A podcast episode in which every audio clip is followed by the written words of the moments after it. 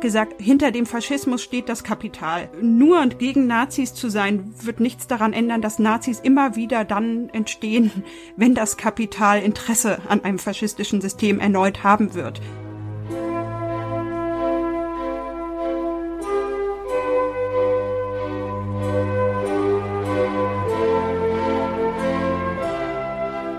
Hallo, ich heiße Sie herzlich willkommen zu Augsteins Freitag, dem Podcast des Freitag. Am Freitag hier beschäftigen wir uns einmal in der Woche mit den Dingen, wie sie sind und wie sie sein sollten und mit den Menschen, die sie besser machen wollen. Heute reden wir in diesem Zusammenhang mit der Regisseurin Julia von Heinz, die mal bei der Antifa war und darüber jetzt einen wirklich tollen Spielfilm gedreht hat. Letzte Woche der Soziologe Bude, der mal Hausbesetzer war, heute die Regisseurin von Heinz, die mal bei der Antifa war. Wir haben also Revolutionswochen bei Augsteins Freitag, Los Wochos sozusagen, jedenfalls Hasta la Victoria Siempre. Äh, Julia von Heinz wurde 1976 in Berlin geboren, wuchs aber in Bonn auf. Dort sah sie äh, auch ihre ersten Nazis und zwar pünktlich zu den Feierlichkeiten anlässlich der deutschen Einheit am 3. Oktober 1990. Das passte doch. Da war sie 14 Jahre alt und die Nazis trugen weiße Schnürsenkel, Glatze, Bomberjacke und hackten Hakenkreuzfahnen in der Hand. Das war die erste Begegnung. Die zweite war dann an ihrem 15. Geburtstag, wo sie mit ein paar Freunden in den Rheinauen saß und die Glatzen aus dem Gebüsch kamen und alle verprügelt haben. Und dann ist sie eben zur Antifa gegangen.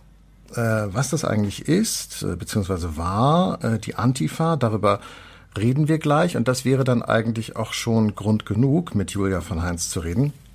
Sie hat aber aus äh, ihrer Zeit bei der Antifa einen Film gemacht, der heißt Und morgen die ganze Welt und äh, der würde jetzt in den Kinos laufen, wenn das Virus und seine Kanzlerin das erlauben würden.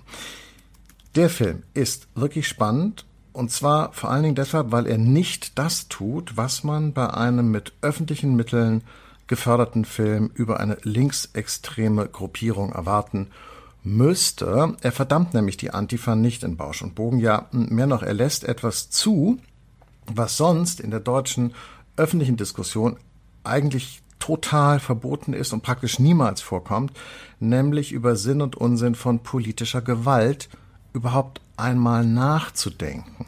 Das ist schon echt bemerkenswert und man fragt sich, wie diese Frau es geschafft hat, das Projekt zu realisieren, das Geld dafür aufzutreiben und sich offenbar auch gar nicht so viel reinreden zu lassen. Es könnte sein, dass es ein bisschen geholfen hat, dass sie vorher einen Film gemacht hat, der, sagen wir mal, ein nicht ganz so politisches Profil hatte. Der Film hieß Ich bin dann mal weg. Hier das Gespräch mit Julia von Heinz. Hallo, Frau von Heinz. Vielen Dank, dass Sie heute mit mir reden. Ja, ich freue mich. Ich freue mich. Okay.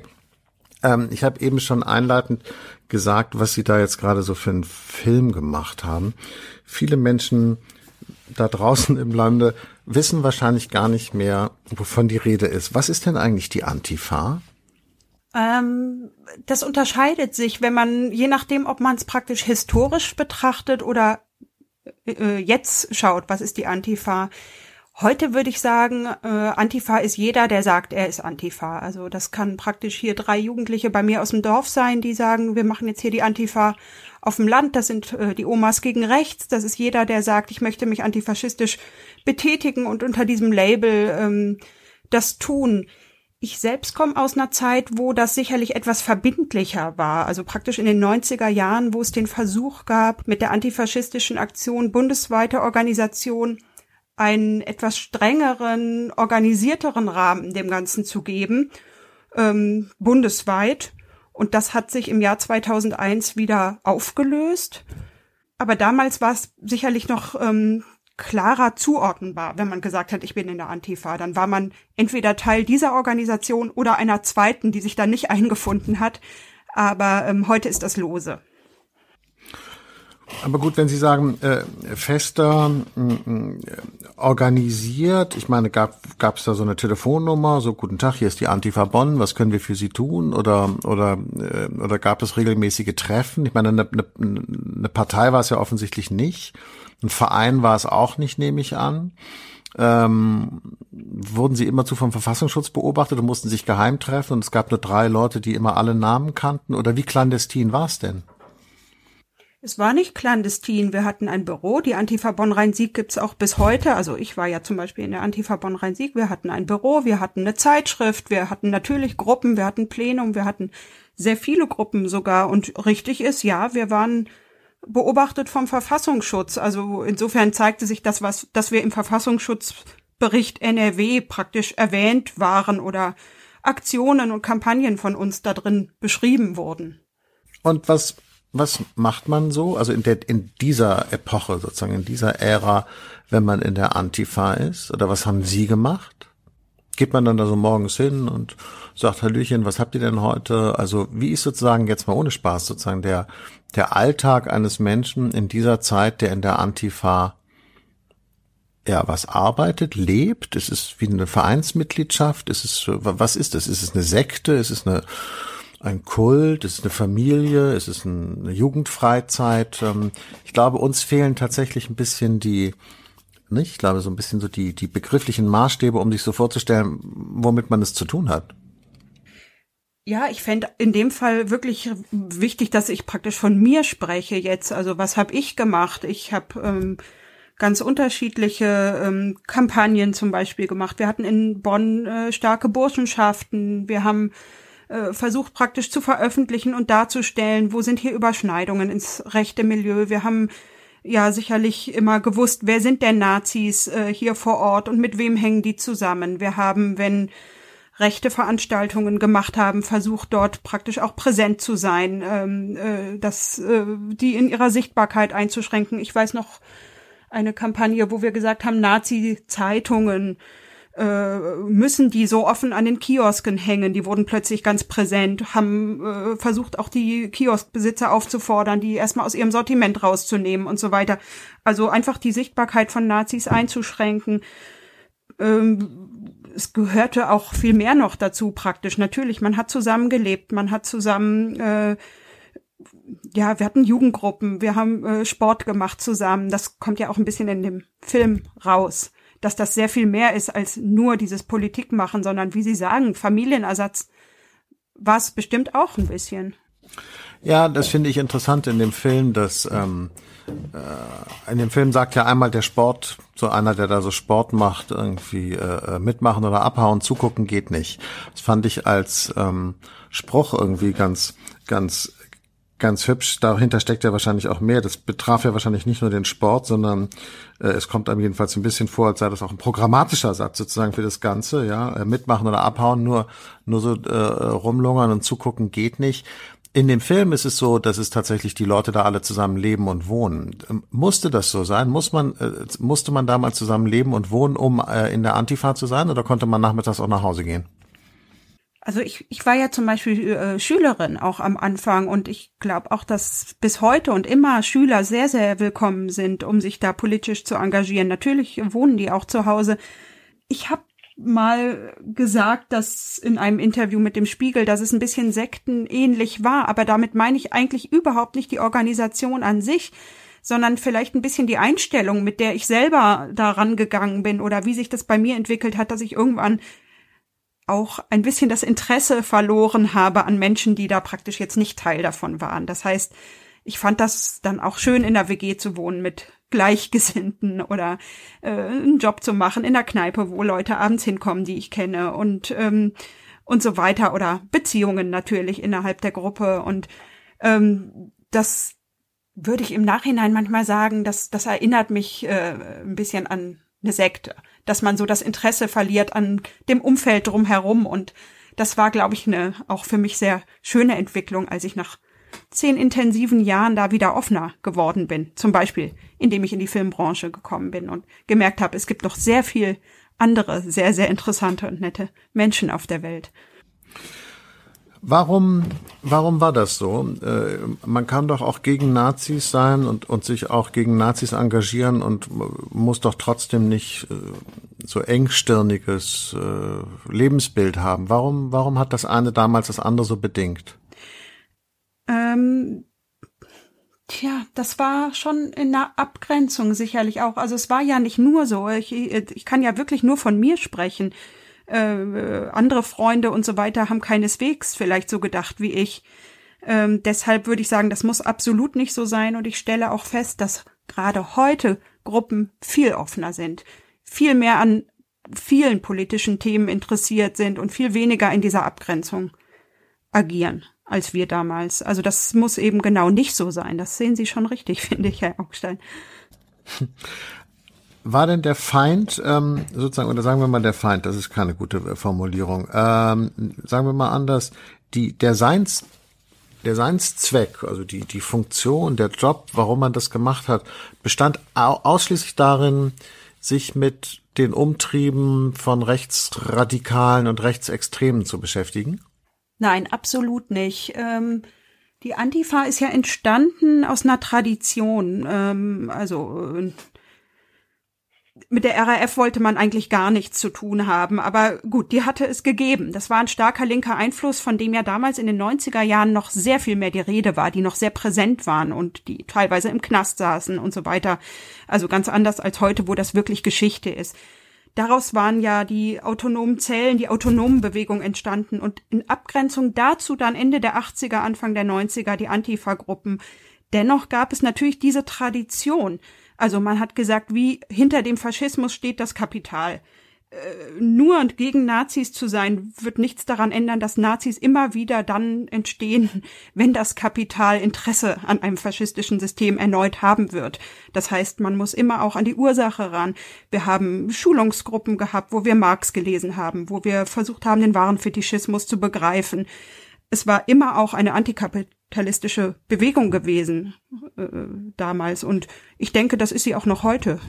Aber es ist ja interessant, dass in unserem alltäglichen Sprachgebrauch wir das Wort Faschismus fast nicht mehr benutzen. Also es kommt fast nicht mehr vor. Selbst äh, als Donald Trump ähm, Präsident wurde, haben Leute sich gefragt, äh, darf man den einen Faschisten nennen oder nicht. Aber eigentlich ist es ein, ein Begriff und damit ja auch ein, ein Instrument, um Wirklichkeit zu verstehen, was sehr, sehr stark in den Hintergrund getreten ist.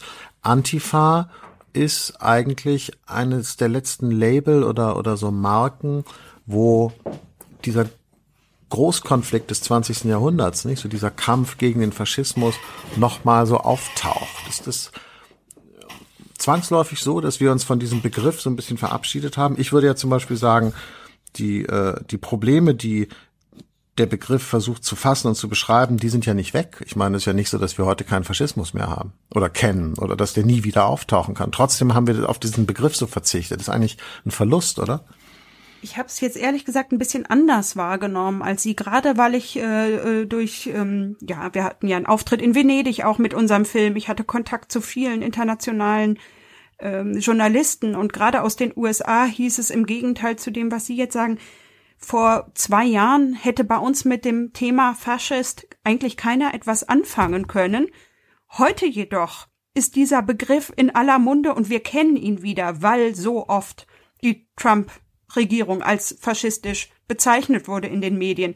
Insofern weiß ich nicht ganz genau, ob es mhm. wirklich richtig ist, was Sie sagen. Äh. Es mag richtig sein. Ich habe aber auch genau das Gegenteil in letzter Zeit Nein. oft gehört. Genau, aber es genau, aber es ist doch ganz spannend. Ich, ich, ich, das leuchtet mir total ein. Ich finde, es ist überhaupt kein Widerspruch. Ich glaube, dass äh, gerade wegen dieser gewalttätigen Auseinandersetzungen in Amerika, gerade weil dort eben so so so Gruppierungen, die wir glaube ich sofort als faschistisch bezeichnen würden, so prominent in Erscheinung treten, quasi auch bewaffnet und, und, und ist ja auch zu, zu, zu schlimmen Straftaten und Übergriffen gekommen ist, ist der Begriff so zurückgekehrt. Aber das ist in Amerika so. Hier beschäftigen wir uns kaum damit. Nicht? Hier hatten wir, äh, äh, ob man Björn Höcke einen Faschist nennen darf, darf man.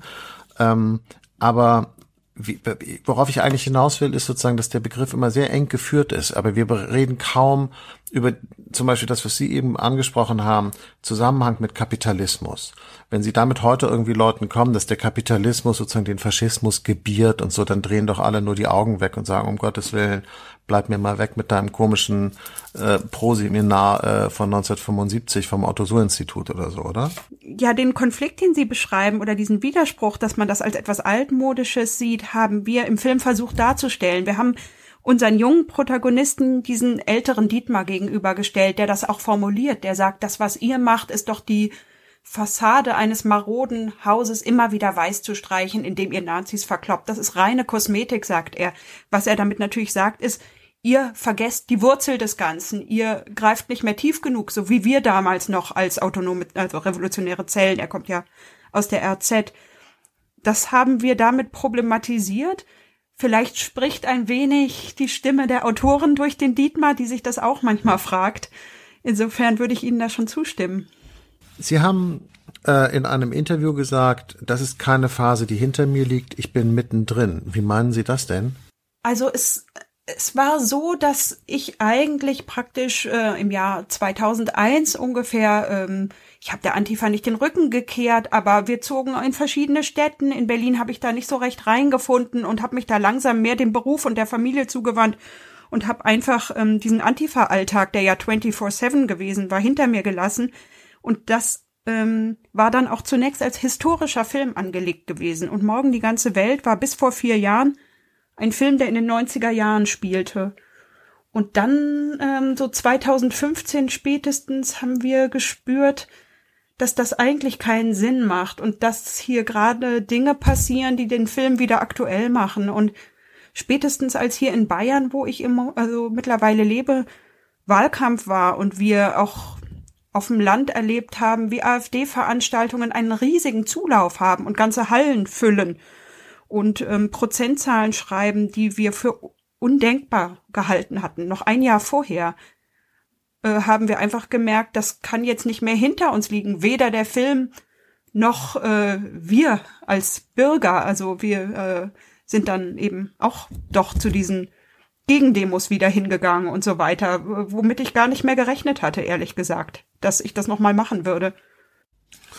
Das finde ich natürlich äh, wahnsinnig interessant, weil, also Sie sind ja, ähm, die sind ja jünger als ich und haben aber eine aktive Protesterfahrung, die es danach lange Zeit nicht mehr gab. Also äh, äh, ich stottere jetzt hier so vor mich hin, aber worauf ich hinaus will, ist, dass sozusagen, wir kennen die 68er Generation, dann kennen, dann kommt eine Pause, dann kommen die 80er Jahre mit ihren, äh, mit den Hausbesetzungen, über die wir vielleicht gleich nochmal reden sollten. Dann kommt äh diese 90er Jahre, diese, diese, diese Phase ja auch von starker rechtsextremer Gewalt, der Rückkehr der rechtsextremen Gewalt ganz, ganz massiv in Ostdeutschland und in Westdeutschland und eben so eine Gegenreaktion der Antifa. Und dann gibt es irgendwie so ein Loch. Und es passiert im Grunde an so politischen, so, so einem Gegenaktionismus fast eigentlich kaum gar nichts mehr, weiß nicht. Und dann erst wieder Fridays for Future. Ist es ähm, Ihnen auch so aufgefallen? Ja, das war wie ein Loch, diese Nullerjahre. Da war auch eine ganz unpolitische Generation, ähm, also ja, ich bin ja jetzt Mitte 40 und alles, was so jetzt so zehn Jahre jünger ist als ich und so weiter, da, die waren mit diesen Themen eigentlich nicht mehr befasst. Aber jetzt plötzlich, ich bin ja auch Professorin, habe plötzlich viel zu tun mit Leuten, die jetzt 20 sind, 22, 23. Da merke ich, da kommt mit einer Wucht wieder, kommt mit, kommt mit einer Wucht politische Themen aufs Tablett. Ich habe jetzt gerade Semesterbeginn hinter mir und das sind wirklich, das sind ja viel so identitätspolitische Themen, ähm, da wird eingefordert Rassismus-Workshops, ähm, Gender-Themen und so weiter. Das kommt mit einer Wucht und mit einer Vehemenz, die mich freut, der ich mich auch durchaus gewachsen fühle, weil ich all das schon selber auch mal gemacht habe, aber die wirklich breit äh, kommt. Also das sind dann nicht zwei pro Semester, sondern ja zehn, die solche Themen einfordern und das äh, besprechen wollen. Das ist eine absolut neue Erfahrung die finde ich gut. Das ist eine neue Welle. Und ich muss sagen, ich, ich glaube, es war kein Zufall, dass eben die antifaschistische Aktion, bundesweite Organisation sich damals an 9-11 praktisch zer, zerstritten hat. Also äh, da, danach fand man keine Einigkeit mehr. Und das war natürlich eben der Anschlag von 9-11 es gab Leute, die gesagt haben, also das wird jetzt wirklich sehr, sehr kleinteilig hier für diesen Podcast, aber es gab eben die Antideutschen, es gab die Leute, die gesagt haben, Amerika hat dennoch uns Demokratie gebracht und das war ein auch eben faschistischer Anschlag hier auf 9-11 und dann gab es aber durchaus große Fraktionen innerhalb der Linken, die ähm, die gesagt haben, ja, ist der nicht irgendwie vielleicht sogar gut zu heißen, dieser anti-amerikanische Anschlag. Ein starker linker Antisemitismus ging los. Sie kennen diese Diskussionen auch persönlich sehr, sehr gut. Und daran hat sich dann praktisch extrem das alles gespalten und sich ins Nichts aufgelöst und fand auch nie mehr zueinander. Aber warum? Ich habe das gelesen. Ich habe das gelesen, dass das so so so so, so war, dass diese antifaschistische Aktion, die bundesweite sich äh, aufgelöst hat nach 9/11. Ich habe auch die Argumente gelesen, die Sie eben noch mal vorgebracht haben. Richtig verstehen tue ich es ehrlich gesagt nicht. Das ist doch eine Frage, über die man diskutieren kann. Man kann doch darüber diskutieren, äh, weil wir werden ja sicherlich gleich auch noch mal über die Gewaltfrage reden. Man kann natürlich darüber diskutieren, ob ob ein solcher Gewaltakt in, in einer maximalen Dimensionierung, denn das war es ja, äh, äh, da stellt sich ja die gleiche Frage nach der gerechtfertigten Gewalt wie bei jedem Steinewurf, nur halt äh, potenziert ins hunderten Millionenfache sozusagen. Aber worauf ich hinaus will, ist, das ist doch Diskussionsmaterial, über das man sprechen kann. Warum entzweit man sich darüber so, dass sich der ganze Laden auflöst? Ja, man fand da nicht mehr zueinander. Ich, ich, ich muss tatsächlich jetzt mal gerade zurück in die Zeit erinnerungsmäßig und überlegen, wie strittig diese Tage und Abende eigentlich abliefen. Ähm, ja, es waren ganz sicher Themen, die auch heute noch Linke stark entzweien können. Wie stehen wir zu Israel? Wie stehen wir zu Amerika? Äh, das Ganze an 9-11 entzündet. Ähm, darüber hat man sich tatsächlich ganz stark entzweit. Und ich weiß nicht, ob warum man da nicht mhm. besser diskutieren konnte und zu keinen Positionen gefunden hat. Ich weiß aber noch sehr genau, dass man irgendwie nicht mehr miteinander konnte, wenn der andere die gegenteilige Meinung hatte als man selbst. Das war wie so ein Grundgefühl, hier passt was nicht mehr. Und man kann jetzt nicht das mehr zusammen gegen Nazis laufen, wenn man in diesen ganz, ganz wichtigen Fragen nicht übereinstimmt. Es hat sich damals so angefühlt das ist natürlich die große Tragik äh, äh, äh, der Linken, äh, ihr, ihr, ihr Zerfallscharakter in immer kleinere Gruppierungen zu, zu zersplittern, wie das ja parod, parodistisch ähm, nicht die Volksfront von Judäa und die jüdische Volksfront und so weiter, die sich mehr hassen als die Römer im Leben des Brian von Monty Python. Das kennt inzwischen, glaube ich, jeder. Aber das spiegelt natürlich schon die Realität wider. Ich meine, man hätte ja immer noch sagen können, wisst ihr, wir sind uns, was die USA äh, und Israel angeht, vielleicht nicht immer in allem einig, aber die Nazis hier in Bonn, die müssen wir weiter gemeinsam bekämpfen. Absolut richtig, aber es hing dann doch mehr dran, nämlich irgendwie auch so rückblickend die andere Betrachtung von allem, was vor einem war. Also plötzlich hat man auch irgendwie zum Beispiel die RAF nochmal neu betrachtet. Wurden da wirklich im Flugzeug israelische Staatsbürger aussortiert? Der linke Antisemitismus wurde erstmals praktisch beim Namen genannt und untersucht. Das waren dann neue Erkenntnisse auch, die plötzlich reinträufelten und die plötzlich ähm, Gegenstand von Gesprächen wurden, die man sich vorher überhaupt nicht angeschaut hatte. Es gab, also es gab gar keine Idee darüber, dass es auch linken Antisemitismus geben könnte. Plötzlich gab es diese Idee. Plötzlich wurden alte Texte, auf die man sich vorher noch irgendwie verständigt hatte, hervorgeholt und völlig neu betrachtet. Ähm, es hat sich daran tatsächlich ähm, sehr, sehr vieles gespalten. Das ist schade, ja, aber ich würde dennoch sagen, das ist wiederum auch Geschichte. Und die jungen Leute, die heute aktiv sind, entzweien sich an dieser Frage scheinbar nicht mehr. Mhm. Lustig, dass Sie das sagen, weil ich hatte nämlich neulich ein Gespräch mit Heinz Bude, nicht, der ja dieses Buch geschrieben hat, Aufprall, oder als einer von drei Co-Autoren äh, über seine Zeit als Hausbesetzer. Und da äh, in dem Buch, oder ich weiß nicht, ob es in dem Gespräch war, oder in dem Buch jedenfalls wird dann gesagt, sie, sie, sie sitzen dann über so einem so einem Papier, das vom Il Manifesto Terrorismus der Schwachen äh, ähm, internationale marxistische Diskussion Arbeitspapiere Nummer 10 im Merve Verlag erschienen 1972 äh, und diskutieren eben über die Frage, wie das war mit dem äh, Attentat in München äh, ähm, äh, auf die äh, israelische Olympiamannschaft und äh, und dann gibt es eben französische und italienische Kommunisten, ähm, die das sozusagen ganz anders sehen, als man das natürlich äh, aus historischen guten Gründen in Deutschland sieht. Und äh, dieses Ding liegt hier gerade vor mir. Und wenn man das heute liest, dann äh, schlackern einem tatsächlich die Ohren und man denkt, wow, das äh, würde man heute wahrscheinlich so alles gar nicht mehr schreiben können. Das ist schon interessant, wie sehr sich in den letzten 30, 40 Jahren äh, da unser aller Blick nochmal geändert hat. Weil sich aber auch unser Wissen vermehrt hat, äh, so würde ich es doch bezeichnen. Also ich weiß noch, wie äh, praktisch auch die Wehrmachtsausstellung irgendwie wichtig war. Äh, das war, wann war denn das? War das 97, ich glaube, wo plötzlich diese ganz klare Erkenntnis, nein, nicht nur äh, dort die Täter, sondern auch nein, äh, unser aller Väter und Großväter und so weiter. Wir müssen alle uns damit nochmal auseinandersetzen und so weiter. Das war ja einfach neues Wissen, was kam. Genauso wie diese Neubetrachtung von linken Texten äh, unter dem Aspekt, wo ist da Antisemitismus drin äh, versteckt. Ich glaube, ich glaube, man konnte es einfach vor 20 Jahren noch nicht so deutlich erkennen, wie wir es heute erkennen können. Und ich muss auch sagen, äh, ich habe selber gerne mal äh, Texte von Ulrike Meinhof oder so gelesen gehabt, als ich 16 war. Wenn ich dieselben Texte heute lese, sträubt sich mir teilweise der Nacken, weil ich eben denke, ähm, ja, da ist doch eine große Nähe zu rechten Positionen drin zu finden, wenn man mal analytisch guckt.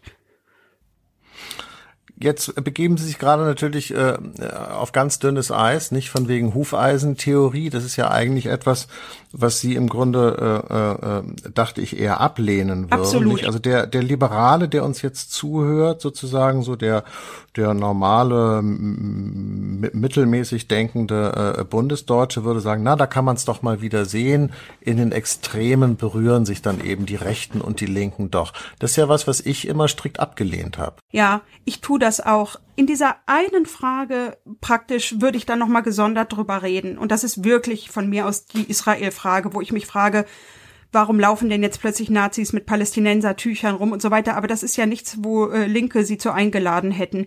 Äh, grundsätzlich gebe ich Ihnen total recht. Ich finde die Hufeisentheorie absolut zynisch und konnte das gar nicht oft genug betonen, jetzt im Zusammenhang mit meinem Film, dass Linke und Rechte gerade Gewalt nicht gleichzusetzen ist. Und darüber habe ich jetzt sehr, sehr viel gesprochen in letzter Zeit und äh, das ist auch absolut meine Meinung und habe das auch mit meinem Film versucht auszudrücken.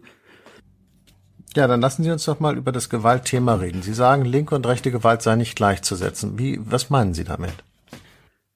Naja, es ist einfach so, dass rechte Gewalt sich praktisch gegen Menschen richtet, die erstmal sind, wer sie sind. Also ich habe vielleicht eine dunkle Hautfarbe, ich lebe mit meinen Kindern in einem Haus in Mölln oder in Solingen und will erstmal mein redliches Alltagsleben vielleicht führen äh, und mit politischen Dingen nichts zu tun haben. Vielleicht bin ich auch behindert und sitze im Rollstuhl und kann genau aus diesen Gründen aber Opfer von rechter Gewalt werden, weil ich nicht ins Weltbild passe. Das ist erstmal rechte Gewalt.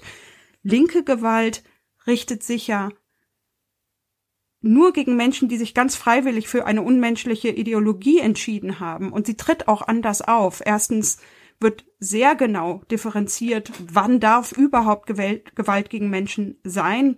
Grundsätzlich eigentlich nicht. So wird es auch in den Gruppen diskutiert. Nur im äußersten Notfall. Und ähm, es ist doch ein großer Unterschied, ob ich ähm, praktisch mich für eine Ideologie entscheide, die ich morgen ablegen kann, die mir auch kein Mensch ansieht und deshalb vielleicht Opfer von linker Gewalt werde oder ob ich einfach ein Bürger bin, der die falsche Hautfarbe hat.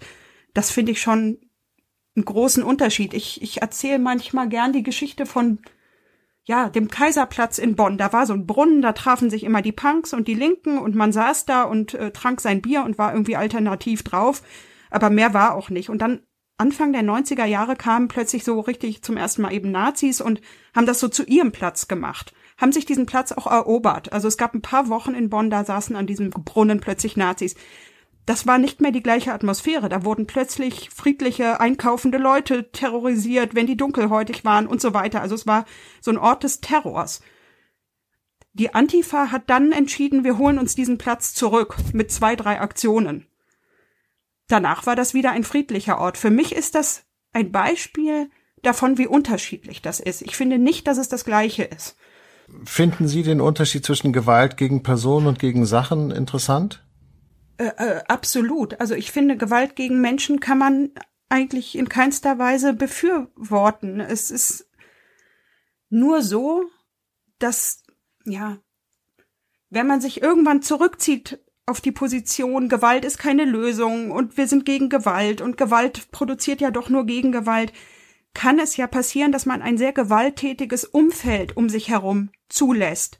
Und da muss man einfach wachsam sein, denke ich, wenn man praktisch zu sehr einfach in seiner Gewaltlosigkeit sich bequem zurücklehnt und dann plötzlich entsteht so etwas wie äh, ein Brunnen am Kaiserplatz in Bonn, wo Terror passiert, äh, dann war das vielleicht zu bequem. Für einen selber war es vielleicht in Ordnung, für jemand, der da aber täglich mit dunkler Hautfarbe über den Platz laufen muss, ist es plötzlich nicht mehr in Ordnung. Und da muss man auch gucken, was kann man denn tun, um diesen Ort wieder zu befreien. Im Jahr 1945 äh, war es ja nicht mehr möglich, zum Beispiel auch mit Diplomatie und so weiter, die Deutschen davon zu überzeugen, äh, das Regime jetzt wieder abzuwählen. Auch da gab es ja Gewalt gegen Menschen, wo man im Nachhinein sagen muss, ähm, ja, anders wäre es nicht zu beenden gewesen. Deshalb finde ich es so schwer, einfach nur zu sagen, ich lehne Gewalt ab gegen Menschen und so weiter, immer, sondern äh, ich finde, also ich stehe dafür für eine friedliche, humanistische Welt. Ich vertrete linke Positionen und ähm, darf deshalb nicht zulassen, dass äh, Faschismus um uns herum entsteht und notfalls auch, indem man diese Menschen wirklich aufhält. Was ich ja ganz interessant finde, ist, dass wenn Sie im politischen Raum diese Frage stellen, dann winken alle ab und sagen, um Gottes Willen, die Gewaltdebatte, die haben wir in den 70er Jahren äh, politisch sozusagen entschieden, als die Grünen auch gesagt haben, sie entsagen jeder Gewalt. Und und äh, es werden eigentlich alle Leute, die politisch irgendwie tätig sind, sagen, sie setzen die Gewalt äh, gegen Menschen und gegen Sachen gleich und lehnen sie beide ab unsere, unser Strafrecht tut das ja bekanntlich nicht. Es macht ja einen erheblichen Unterschied, ob sie ein Auto beschädigen oder einen Menschen, äh, äh, was ich auch vollkommen richtig finde. Übrigens findet, glaube ich, jeder äh, instinktiv richtig, dass es schlimmer ist, einem Menschen etwas anzutun als einem Gegenstand. Politisch wird es trotzdem gleich bewertet bei uns. Komisch, oder? Ja, also ich, ich sehe es auch absolut so wie Sie und finde auch, ähm, das darf nicht sein. Und also innerhalb der Gruppen wird es ja auch differenziert praktisch ähm, äh, besprochen und ich erzähle jetzt eben auch nicht von mir, sondern ich äh, erzähle jetzt zum Beispiel mal aus dem Buch Antifa heißt Angriff, eine Chronologie der Antifa, wo diese Gewaltdebatte mal sehr genau beschrieben wurde. Da wurde doch gesagt, es gibt noch in der Gewalt gegen Menschen innerhalb von linken Gruppen und Antifa-Gruppen eine Moral. Nämlich wir halten ja Menschen für veränderbar die können sich ändern, anders als die Nazis, die sagen, jemand, der schwarz ist, ist schwarz und das bleibt er und deshalb ist sein Leben unwert, sagen, linke Menschen sind veränderlich und deshalb darf niemals Gewalt gegen Menschen zum Tod führen, denn damit nehmen wir diesem Menschen die Chance auf Veränderung, oder zu bleibenden Verletzungen. Und ich weiß, dass das zynisch klingt, aber dennoch ist es etwas, was in dieser Art in Antifa-Gruppen besprochen wurde und wird, so steht es zumindest in diesem Buch. Ich kann nur sagen, wenn man ihren Film sieht, die eine Figur sagt diesen Satz ja wörtlich. Der, dieser Satz, den Sie eben zitiert haben, der, der ist, steht ja richtig im Skript drin. Nicht? Ich fand immer gut, dass wir gesagt haben, Menschen können sich ändern. Darum wollen wir keine bleibenden Verletzungen. Das unterscheidet uns von denen, sagt äh, äh, der eine junge Mann. Ähm, und das klingt, so wie er das sagt, gar nicht zynisch. Das wollte ich nur ganz kurz vielleicht den Zuhörerinnen äh, äh, erklärend dazu sagen, weil die sitzen nämlich im Auto und unterhalten sich ganz ernsthaft über die Frage, was machen wir jetzt hier eigentlich und was passiert hier? Und dann sagt er das und, und grenzt sich dadurch ab von den anderen, die, von denen er das Gefühl hat, dass sie da auf dem falschen Weg sind. Ja. Das ist alles andere als zynisch. Freut in, mich, dass Kontext Sie das sagen. ich finde es nämlich auch nicht zynisch. Und ich muss auch sagen, um nochmal an den Kaiserplatz in Bonn zurückzukehren, gedanklich, wenn man sagt, man geht da dreimal da vorbei, versetzt den kleinen Schreck und die kriegen ein paar Ohrfeigen ab. Und damit kommen sie aber auch nicht mehr, weil ich sag mal so, gerade so eine Subkultur wird immer dann stärker, wenn sie die coolsten am Platze sind. Wenn sie dann zweimal nicht mehr die coolsten waren, kommen plötzlich viel weniger Schüler auf die Idee, da nach der Schule auch mal hinzugehen und vorbeizugucken und so weiter. Und ich, ich, ich finde, dass, wenn man es im Großen und Ganzen betrachtet, dann scheinbar wirksam zumindest, dass man sagt, mit ja, mit ein paar Ohrfeigen oder ein paar etwas martialischeren Auftritten kann man verhindern, dass hier ein Ort entsteht, an dem Nazis sehr viel Präsenz zeigen. Und wir hatten immer das Gefühl, weil wir natürlich uns stark mit den ostdeutschen Städten auseinandergesetzt hatten. Wir waren ja auch in der AABO, in der antifaschistischen Aktion bundesweiten Organisation, mit Städten, die ein viel größeres Nazi-Problem hatten. Äh, das jetzt Plauen war oder so zum Beispiel als eine Stadt, wo wir viel mit den Leuten in Kontakt waren. Die haben immer gesagt, wenn wir nur ein paar mehr wären, wenn wir die coolsten am Platze wären, dann hätten wir den ganzen Zulauf. Dann wären das nicht die Nazis, wo jeder irgendwann anfängt, damals war das ja noch die Montur hier mit Springerstiefeln und Glatze, dann wären wir die coolsten in der Klasse und dann wären wir die vermeintlich stärkeren, wo man gerne dazugehören würde. In so einer Subkultur ist das gar nicht mal so unwichtig. Und wir haben mhm. doch sehr stark versucht, eben äh, ja die zu sein, wo man gern dazugehören würde. In Ihrem Film spielt ja der, dieser berühmt-berüchtigte Widerstandsartikel 20 Absatz 4 aus dem Grundgesetz eine große Rolle, nämlich am Anfang und am Ende. Eine der merkwürdigsten Bestimmungen wahrscheinlich im deutschen Recht. Ja, gegen jeden, der es unternimmt, die Verordnung zu beseitigen, haben alle Deutschen das Recht zum Widerstand, wenn andere Abhilfe nicht möglich ist. Wenn Sie darüber mit so Staatsrechtlern reden, dann verdrehen die auch die Augen und sagen, um Gottes Willen, ja, wir wissen auch nicht, wie das da reingekommen ist. Muss irgendwas mit der deutschen Geschichte zu tun haben, aber anwendbar ist dieser Artikel gar nicht. Was sagt der Ihnen denn? Ja, ich wollte oder wir als Autoren wollten damit schon unseren Film in einen größeren Kontext setzen. Wir haben uns immer stark bemüht, dass das jetzt nicht ein Film nur für die wenigen Antifas ist, die eh schon alle einer Meinung sind, sondern auch zu sagen, hier ist etwas in unserem Grundgesetz verankert, was wir jetzt mal filmisch durchdeklinieren, praktisch. Äh, und das ist nichts, was nur ein paar verschrobene Typen äh, diskutieren, sondern nein, das steht hier in unserer Verfassung und in unserem Grundgesetz aus gutem Grund. Natürlich, in der Beschäftigung merkt man, dass der praktisch ein ja, Luftartikel ist, der nicht anwendbar ist. Das kommt auch in dem, in der kleinen Szene praktisch raus, dass der nicht so wirklich zu was führt. Aber dass es ihn gibt, ist gar nicht mal jedem bekannt. Im Gegenteil, es gab genug Menschen, die dachten, äh, das wäre ein Zitat, ein Einfall von uns Autoren und mussten dann erstmal nachblättern und googeln und sehen, aha, das steht in unserem Grundgesetz. Ich fand das ganz interessant, das mal wieder ins Bewusstsein zu rufen. Ich, ich als ich den Film gesehen habe, ähm, war ich verblüfft, dass es ihnen gelungen ist, für den Film Geld zu bekommen. Mhm. Mhm. Warum? Naja, weil sie ein Gedankenräume eröffnen in dem Film, die man sonst so im, im öffentlich-rechtlichen Fernsehen selten präsentiert bekommt. Ich weiß, wer weiß, es ist ein Kinofilm, aber ich meine trotzdem, also quasi in diesem, in diesem, das ist ja irgendwie alles auch, das sind doch auch Fördergelder sozusagen, ist ja öffentliches Geld auch und so, ähm, oder? Ich meine. Ja, ja, ja, ja.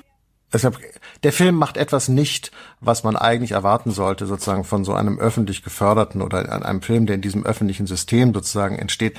Er, er, er sagt nicht von vornherein, das sind alles wahnsinnige Verbrecher, die muss man entweder alle einsperren oder irgendwie auf den richtigen Weg bringen und so. Und der Film endet ja auch durchaus offen.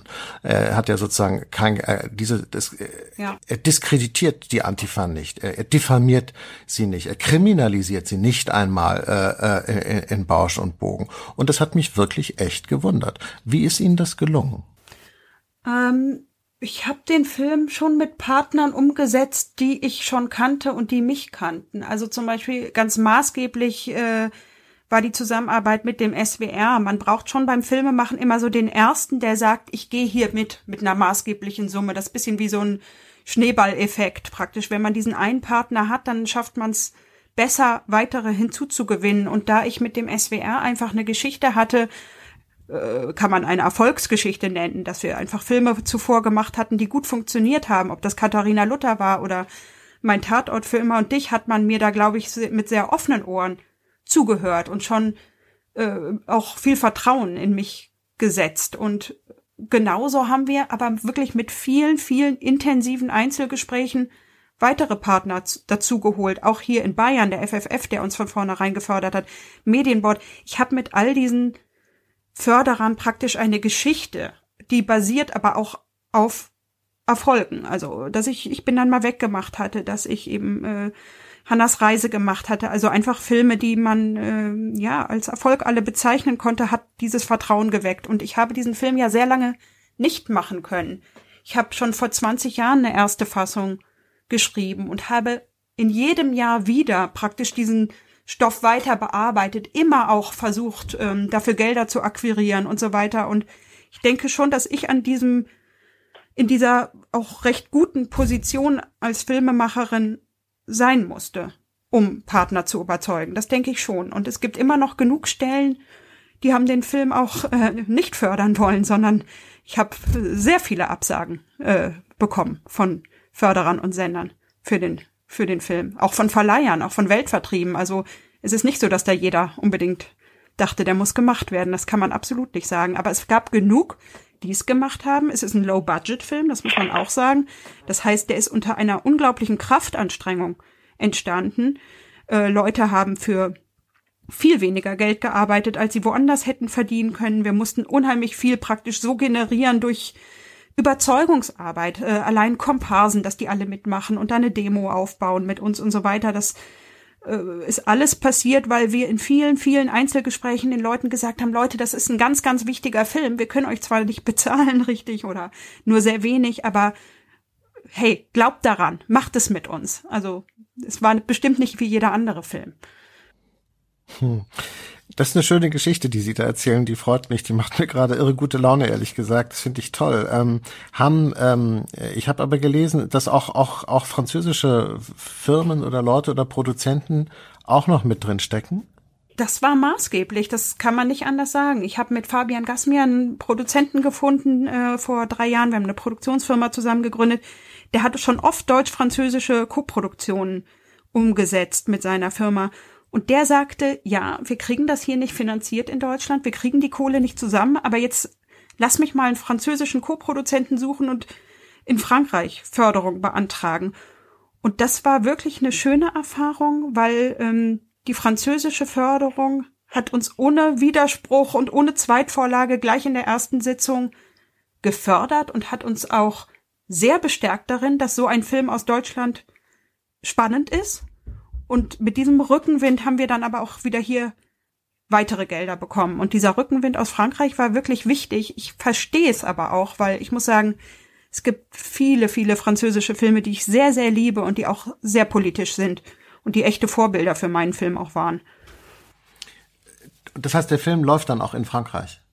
Ja, der wird in Frankreich auch laufen toll. Ja. Finde ich, äh, finde ich toll. Äh, ach so, ich habe noch gar nicht gesagt, ich habe ihn ja gesehen offensichtlich und ich finde ihn toll. Also ich finde, äh, es lohnt sich auch wirklich ihn anzugucken. Sie haben wirklich einen ganz, ganz schönen, tollen Film gemacht, der spannend ist und irgendwie auch auch auch berührend und ähm, äh, ich will das jetzt auch gar nicht so spoilern, obwohl das ist auch nicht so ein Spoiler-verdächtiger Film, aber er endet irgendwie so offen. Was, was, was wünschen Sie denn, was glauben Sie denn, was mit Ihrer äh, äh, weiblichen Hauptfigur passiert? Äh, geht die dann ihren Lebensweg? Also den ihr jetzt mit groß, also das, was Sie gemacht haben?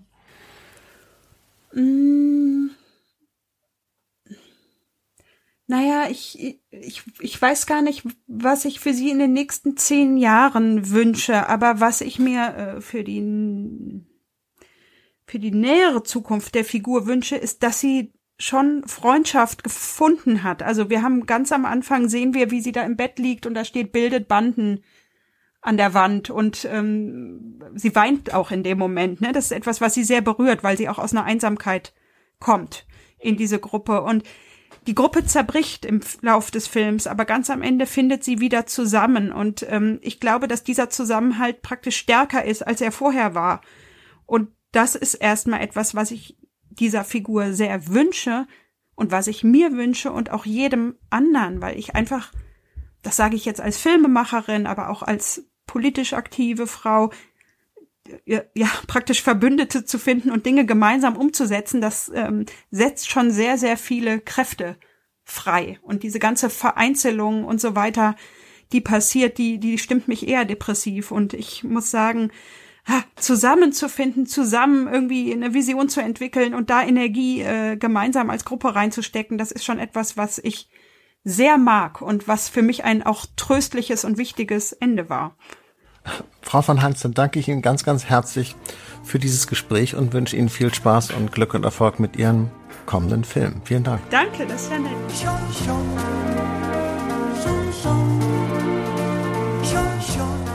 Das war das Gespräch mit Julia von Heinz. Jetzt müssen Sie sich mal in Ihren Ohrensessel zurücklehnen, äh, ja, äh, Tasse Tee rausholen und ein bisschen zuhören. Ich habe nämlich mal ein Buch geschrieben, das ist schon eine Weile her, das hieß Sabotage und handelte von der Krise der Demokratie im Kapitalismus und von der Notwendigkeit des Widerstands. Das klingt alles nicht so griffig und ähm, das Buch ist darum sicher auch verdientermaßen äh, so spurlos verschwunden wie ein Stein um Mitternacht in einen dunklen Brunnen. Egal, aber in diesem Buch geht es eben auch um politische Gewalt. Und ich erinnere mich daran, äh, wie ich ein Gespräch geführt habe mit Wolfgang Kraushaar, ein geläuterter Alt-68er, also, also sagen wir einfach ein Alt-68er, denn, denn von denen gibt es ja nur Geläuterte. Und Kraushaar sagt, dass heute die Systemfrage kaum noch gestellt werde, woraufhin ich frage, ob man sie denn mit Gewalt beantworten dürfte. Und er sagt, nein. Zwar verdanken wir unsere Demokratie dem Einsatz von Gewalt, ja, äh, Hitler, Nazis, D-Day und so, aber mit dem Parlamentarismus sei die Gewaltfrage ein für alle Mal beantwortet. Gut, das ist eine ehrenwerte Haltung, die viel für sich hat und der die meisten Menschen die sich überhaupt mit solchen Fragen befassen, wahrscheinlich zustimmen würden. Aber man kann eben auch über den Begriff der strukturellen Gewalt diskutieren und über das Wesen der politischen Demonstration, bei der die Möglichkeit der Gewalt ja immer gegeben ist, nicht? Von, von Seiten der Demonstranten genauso wie von Seiten der Polizei und ob dieser Einsatz des eigenen Körpers nicht vielleicht sogar zum Wesen der Demokratie gehört und darum Digitalisierung das Gegenteil von Demokratie ist, gerade in Corona-Zeiten, wo alle denken, man könne äh, alles aus dem Homeoffice machen, auch die Demokratie, das glaube ich nicht. Egal, ich wünsche Ihnen, dass Sie Gelegenheit haben, den Film von Julia von Heinz zu sehen. Das war Augsteins Freitag, der Podcast des Freitag am Freitag. Sie können uns bei Apple, Spotify und anderen Podcatchern hören und natürlich auf freitag.de. Nächste Woche geht es weiter. Bis dahin.